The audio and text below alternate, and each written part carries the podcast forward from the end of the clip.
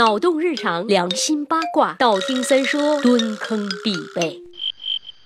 早在曹操成名之前，董卓已经是激进于败亡风向了，是当时摇摇欲坠的汉王朝末期少帝汉献帝的权臣。什么是权臣呀？一人之下，万人之上，说一不二，想干啥就干啥呀。那么包括盗墓吗？董卓老贼也喜欢挖人家坟吗？说到这里，我们顺带普及一个小常识，跟武侠小说里差不多，盗墓也是分门派的。分门别派的依据是不同的理论和操作方法，大致有四个门派。摸金派就是昨天我们说的曹操那儿来的。喜欢单打独斗，规矩比较多，像鸡叫之后不摸金呐，像鬼吹灯啊。第二个是发丘派，也是打曹操那儿来的，主要是靠风水和星象来确定墓地的位置，倒斗的技术稍微要差一些。第三个是搬山派，喜欢用蛮力，不讲技术，整不开我就炸了他。这个门派对古墓的破坏性是最大的。第四个叫玉岭派，还是大力出奇迹那会儿的，喜欢使用蛮力。吕布就是这个门派的后人，他就曾经协助义父董卓挖坟盗墓。那么董卓为什么？要盗墓呢？他权倾天下也不缺钱花呀。相传董卓盗墓是为了给自己的孙女董白治病。这个小姑娘聪明伶俐，十岁就被封为了未央君，但可惜却是一个残疾人，天生哑巴，不能说话。董卓极其疼爱她，想尽了办法，便请名医，就是治不了。后来听人说汉武帝刘彻陪葬品中有一个失传的秘方可以治哑巴，那没说的啦，对不住你了，汉武帝。盗墓的实施者就是吕布。当年董卓携天子西入关中后，办的第一件事儿就是掘汉武帝的墓。可叹。这位西汉最有作为、最为中国历代帝王推崇的汉武大帝，生前风光，死后落魄，被人掘了老家了。墓是开了，秘方却没找着，只是找到了一卷黄绢，上面写着：“千里草何青青，十日薄不得生。”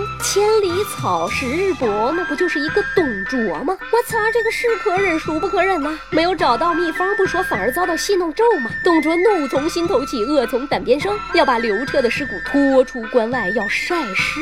那再怎么说还是汉朝末年，那再怎么说也是汉朝数一数二的帝王啊，这么禽兽合适吗？这个时候，中国古代的音乐家蔡文姬之父一代名儒蔡邕好一顿劝呐，说你这样不行啊，你这样就弄坏了风水，坏了我们的大事，难图霸业呀。迷信的董卓一听，呃，也对，那就算了吧。其实咱想一想，汉武帝再牛逼，也不可能预测三百年后有一个董卓呀。估计这个故事呀，多半就是牵强附会的。故事是假，挖坟掘。墓可是真的。根据史料记载，中国历史上的厚葬之风到西汉时期达到了第一个高峰，而厚葬随之带来的就是盗墓的第一个小高潮。有人埋，自然就有人偷了。汉末的时候又那么乱，小朝小廷如游戏一般交替频繁，因此世道很乱，饥民遍野，民间盗墓之风那就更是控制不了了。你盗我也盗，大家一起盗，小来小去的盗都没有意思。董卓干的都是大买卖，因为他手下能人比较多，规模也很大。虽然没有后来。的曹操专业可胜在人力资源丰厚啊！东西两汉的帝王陵墓大多都是他挖的，而且都造成了不可逆转的破坏。历史就是这样喽，循环往复，总是惊人的相似。你挖别人的坟，到最后其实也是在掘自己的墓啦。这不，他就被干儿子给干掉了。这个故事告诉我们，干爹不好好当啊！得嘞，下期我们要说的主角呢，是唐朝末期的盗墓贼，也是历史上最愚蠢的盗墓贼，